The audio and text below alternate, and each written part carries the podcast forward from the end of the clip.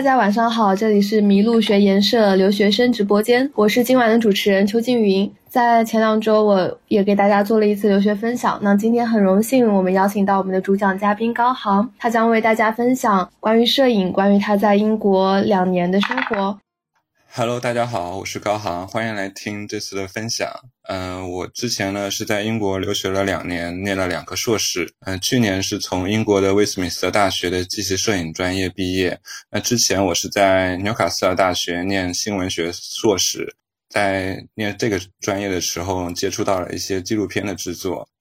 嗯，那你现在毕业也差不多有一年了，能跟我们说说你现在在做一些什么吗？嗯，我去年回国的时候呢，我先在厦门实习了一段时间，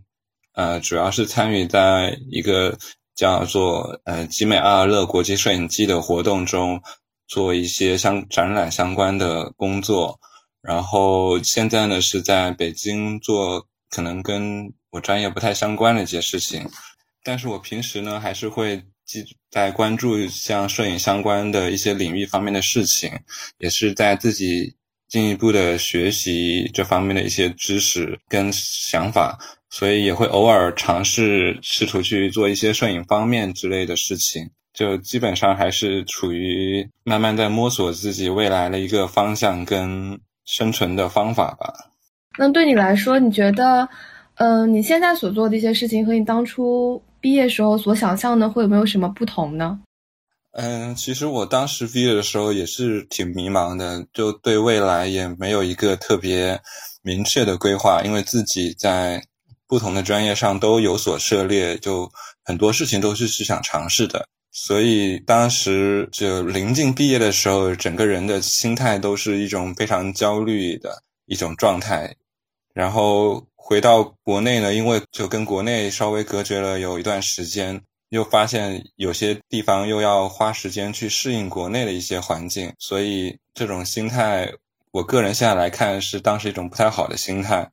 呃，所以我觉得这种心态也是一个当时可能必须经过的吧，就是一个毕业回国的学生可能都会经过这种阶段。现在对比当时的心态呢，会稍微有一点。成熟或者叫稳定了一点吧，但虽然还是迷茫，还是会有的。我觉得这种东西可能很难去摆脱，但无论如何，我觉得都要自己去慢慢尝试。嗯，那你当初你是从什么时候开始有出国的留学的这个念头呢？当时有没有什么契机让你选择了出国呢？嗯，其实刚开始出国这个决定也是蛮。匆忙的，就可能是本科刚毕业，工作了一段时间以后，还是对那段工作也是不太满意，然后就决定可能要继续进修一下，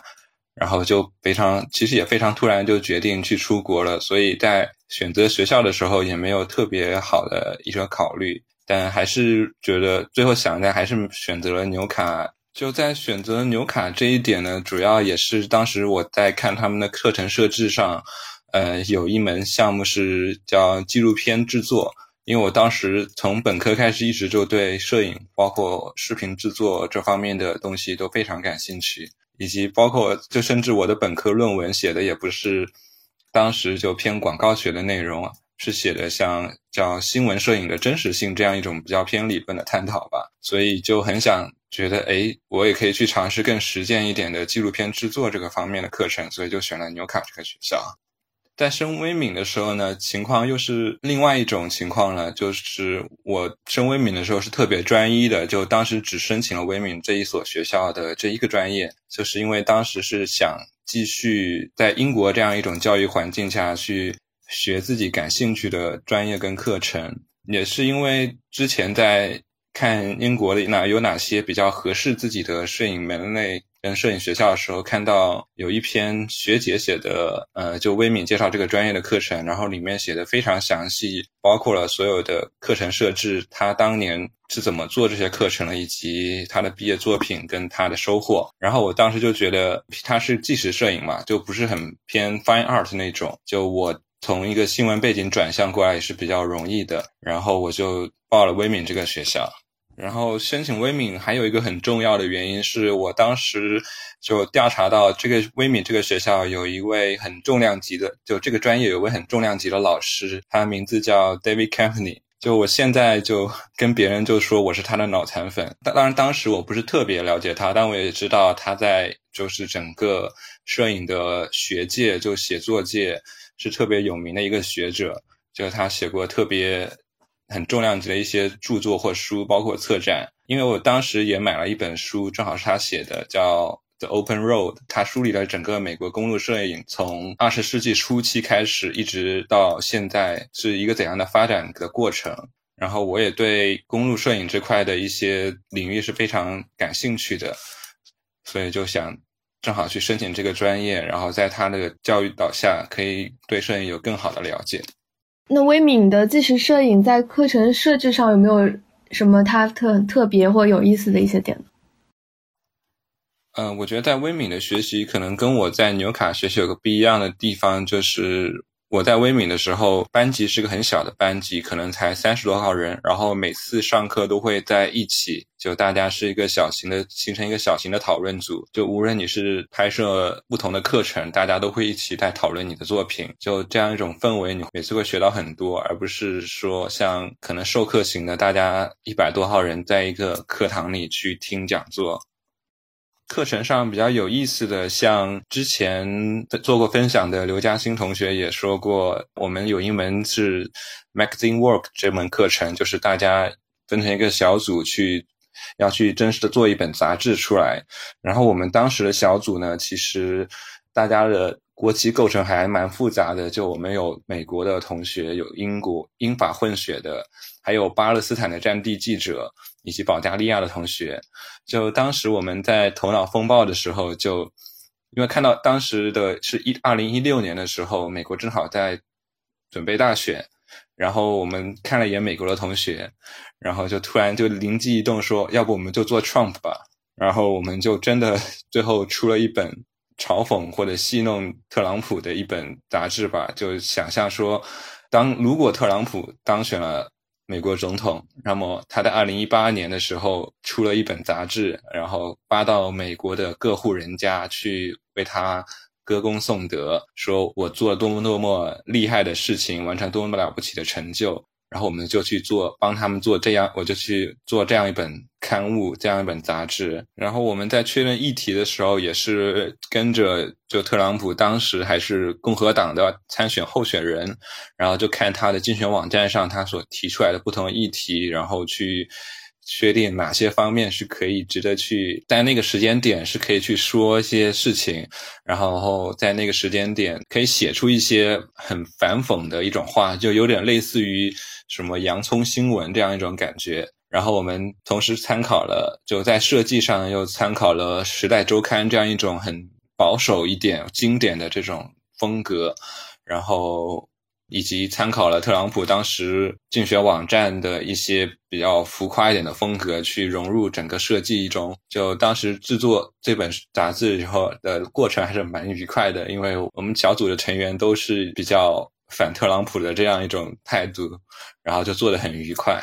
最后的话，大家也知道现在的实际情况，就美国大选的实际情况。所以当十一月份大选结果出来的时候，我们整个小组的人，就虽然当时已经毕业了，都还蛮震惊的。就我们当时整个班在 Facebook 上还会把我们当时做的作品，以及我们为这个杂志做了个网站，都会分享出来。就我们很担心我们在上面写的一些预言会最终变成现实。你有总是说纽卡跟伦敦，他们两个其实是非常不一样的城市。那对你来说，生活在这两个城市有什么不一样的感受吗？你在课余的时候都会做一些什么呢？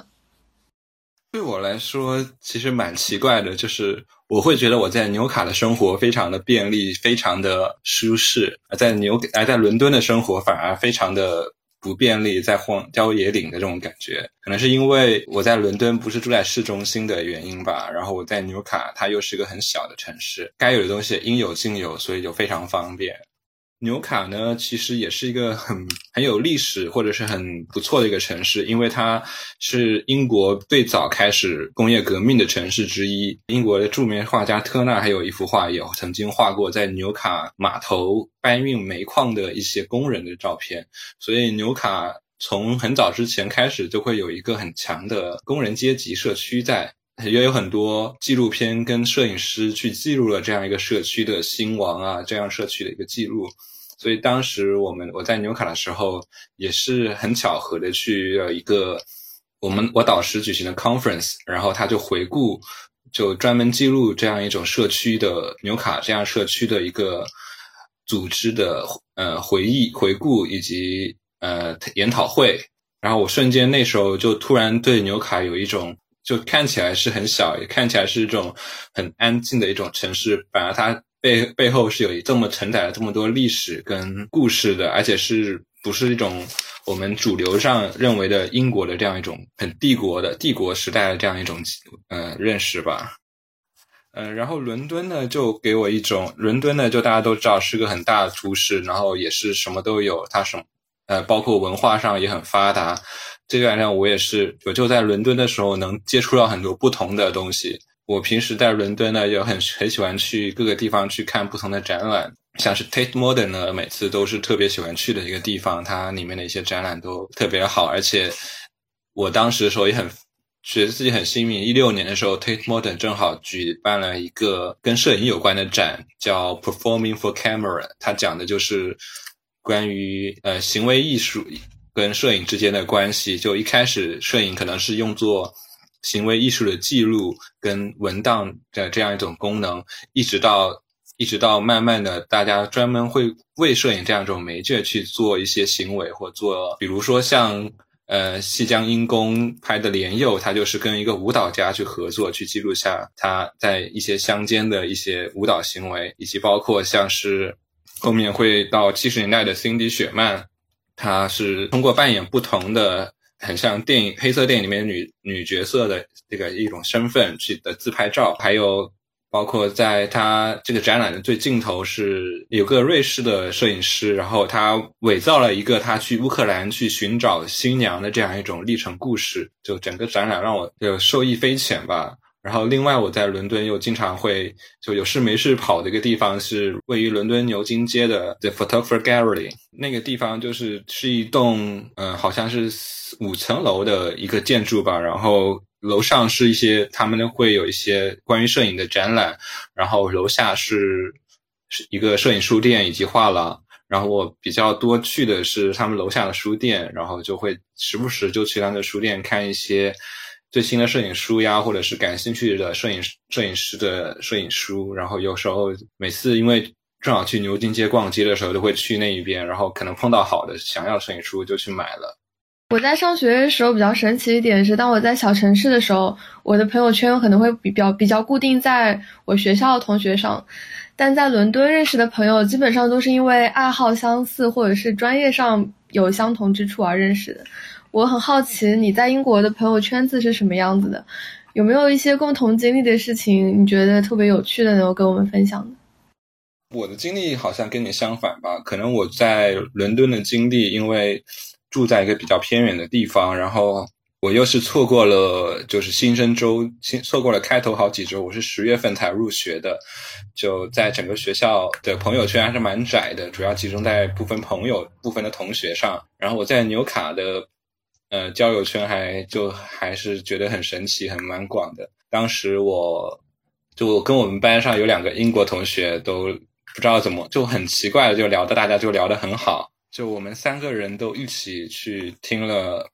在上摄影纪录片这门课，然后每次都会，每次我的摄影的一些想法，或者是每次我的摄影上面一些呃好的那个突发，就是没没想到的地方，都是由他们两个。给我指出来的这点上，我非常的感谢他们。然后我们每次放学的时候，都是会陪着他们一起走到地铁站，然后一起去听他们交流一些很英国式的东西。这点上就非常让我还蛮好玩的。你觉得在英国的这两年给你带来了一些怎么样的改变呢？我觉得最大的改变还是见得多了吧。就是还是在见识上的一些改变。就如果让我突然说我能在一些经历上有什么特别大的收获，我可能一下也想不起来，因为对我来说，就很多时候的影响也不是那么立刻就生效的。就可能我有时候会在现在的某个节点突然想起当时。可能经历过的一些东西，或者听过了哪个事，或者是见过的哪个人，然后突然就觉得，哎，有了一种灵感上或者有一种启发，然后就恍然大悟了。就像是我之前提到的微敏的学姐上，她那篇文章也说过，就她说她觉得在微敏学摄影最大的体会，也不是什么技能上或者摄影知识上的增长啊，而是在见识上、资源上的扩充。就是你到了国外以后，你能接触到。他们最新的摄影实践、最新的摄影书是什么？包括甚至可以和正在做的那些艺术家进行互动跟聊天，以及听他们做分享会，而不用在可能在国内你只能接受一些二手的信息。这样就是随着在英国上你能有更丰富的一手资料跟一手的经验，让你的你生活对整个摄影方面的思考会更加的呃体验收获会更加的多。今天也聊了很多，那么你在嗯对未来的接下来几年，你有没有什么规划呢？我未来的话，可能还是想试的往摄影方面的策展或者是出版方面去尝试吧，因为个人还是比较喜欢这方面的内容，然后也是在最近也是在不同的学习，然后也稍微会做一些，因为为了让自己学的更透彻一点。然后读的一些英文文献，会再做一些摄影翻译，顺便发在网上给大家稍微看一下。然后平时也有和两位朋友在做一个摄影跟艺术相关的电台节目，叫《艺术闲谈》。如果大家有兴趣，都可以收听。虽然更新的不是特别勤快。比较最近一点呢，是可能在尝试去准备一个阅读会的活动吧，也是围绕一个主题去策划。一个阅读的活动，然后还是在从零的准备阶段，所以暂时也不方便再透露更多了吧。谢谢高航，谢谢他跟今天跟我们分享他关于摄影的一些理解，以及在英国嗯所感受到的一些不一样的体验和生活。也谢谢大家关注今天的麋鹿学院社留学生直播间，也期待下一期的嘉宾能够与大家分享更多的故事。